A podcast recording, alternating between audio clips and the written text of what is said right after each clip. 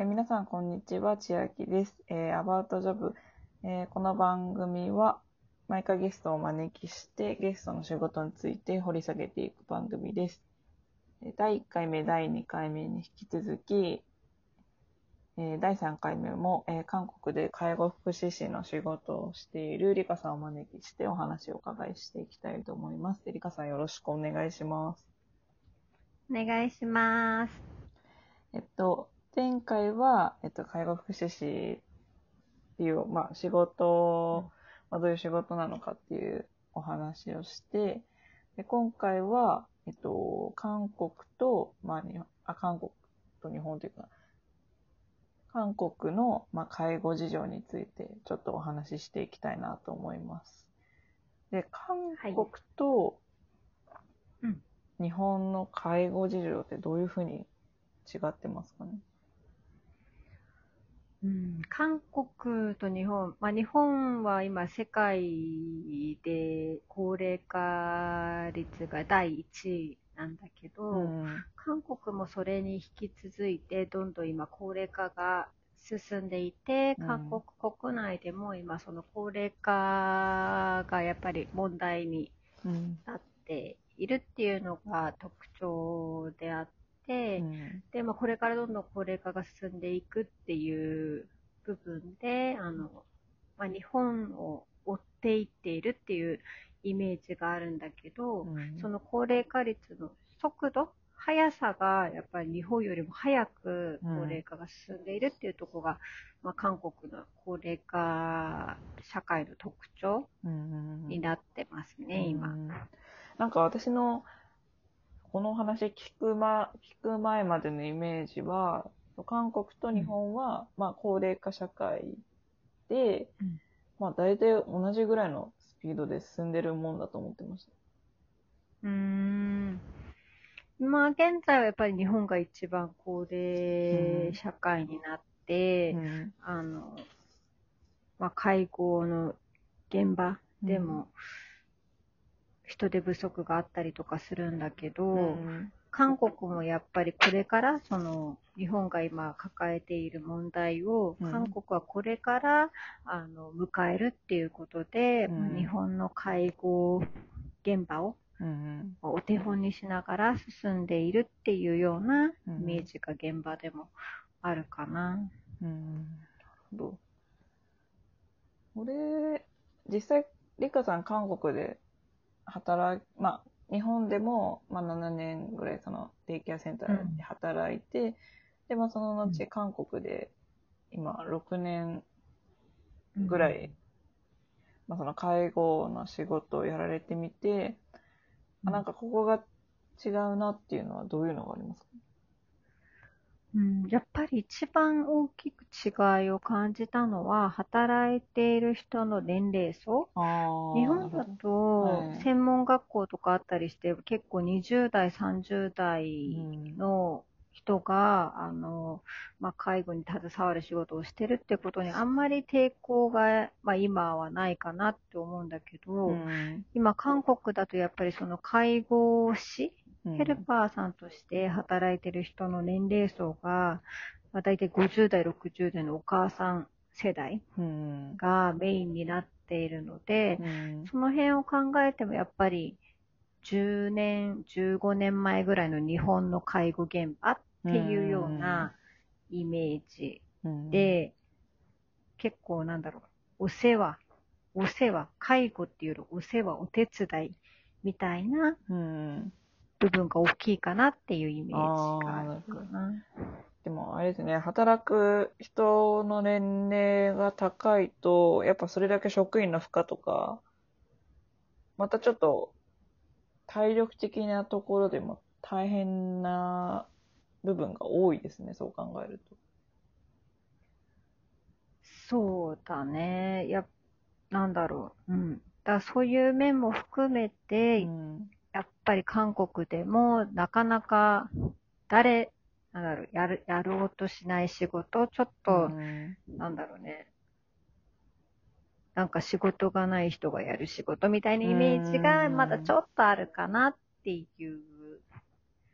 感じはあるかな。まあ、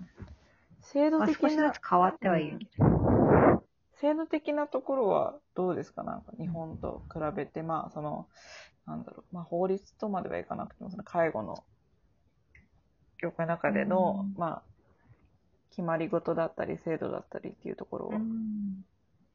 あの、韓国にも日本の介護保険制度と同じように、あの、長期療養保険制度っていうのがあって、うん。まあ、それも日本の介護保険制度をお手本にしながら、参考にしながらうん作った制度で、ほとんど基本的なベースは日本の介護保険制度とうん同じですね。同うんじ。で、あの、まあ、日本の介護保険制度を知ってる方はちょっとイメージがしやすいかと思うんですけど、うん制度的にはほぼほぼ似たような感じではあるけど、うんやっぱり韓国の方が、なんだろう、すごい縛りが多いというか、ああ、縛りが多いんですね。そうそう、なんかまあ、なんだろう、あの、ちょっと国、国が管理してるから、あ、うん。あの、こうしなきゃいけないっていう縛りが多くて、うん。現場での自由がちょっと少ないかなっていうイメージが、まあ、現場で働いてるとあるんだけど、うんまあ、韓国の現場で今ちょっとあの日本とちょっと違うなって思うところは、うん。まあ、認知症に対しての、うん。なんだろう制度がちょっと充実してるというか認知症に対する対策がうん結構集中的に行われてるっていうのがちょっと、まあ、韓国の特徴になってるんじゃないかなっていう感じがするかな。そうなんですね。やっぱ、それは、やっぱ韓国での認知症の、まあその患者さんの数が、やっぱり多いっていうところが、背景にはあるんですか？それとも増加し、まあ増加してるのか？まあ、高齢化が進みながら認知症に対する、なんだろう、一般的な認知度うん。も増えてきてて、うん。で、認知症をどういうふうに克服するかみたいな、みたいな感じで、ちょっとまあその表現も韓国らしいんだけど、うん。認知症をなんか国が責任を取って克服しますみたいなうん。制度があって、うん。あの、それのうんおかげで、なんか地域でもそういう認知症に対する活動が少し増えていってるイメージがあるかな。そうなんですね。やっぱ、く地域によってっていうのは、やっぱ地域差が結構激しいは激しいですか、やっぱり。いや、あのー地域の特徴を生かしてるのはやっぱ日本の介護保険保険制度が地域で市町村が管理してるから、日本の介護保険の方が地域の特性を生かしてるなっていう思うんだけど、韓国は本当国の公団っていうところが管理してるから、うん。どこの地域に行っても、まあ、ほとんど条件は同じ。うん、サービスの条件は同じだし、うん。あの、働いてる人の条件も同じで、うん。まあ、それが地方だろうが、都市だろうが、同じっていうところが、うん。まあ、良くもあり、悪くもありっていう、うんそういう感じ。そうですね。金銭面的には良くても、まあ、地域によって、まあ問題のウェイトがまた全然違うから、良くも悪くもですね、そう考えると。うん。そういう違いはあるけど、うんまあ、でも本当日本の介護をちょっと追っていってるから、私が6年前に来た時よりだいぶ発展してるし。少しずつその介護に対する理解も増えてきて、うん若者もちょっとずつその高齢者福祉に興味を持ってる、持ち始めてる人が増えてきたかなっていうのがやっぱうん6年間いて、ちょっと発展を感じる、可能性を感じている今日この頃であります。ありがとうございます。ちょっといろいろ、あの、もっとお話をお伺いしたいんですけど、ちょっと時間が来てしまいまして、あ ちょっと次回、まあちょっとこの話もしつつ、次回はちょっと、あの、はい韓国で働くこととは、あ、まあ、感じるうんかの違いについてお話ししていきたいと思います。はい、よろしくお願いしおます。願いします。ではまた、バイバイ。はーい、ありがとうございます。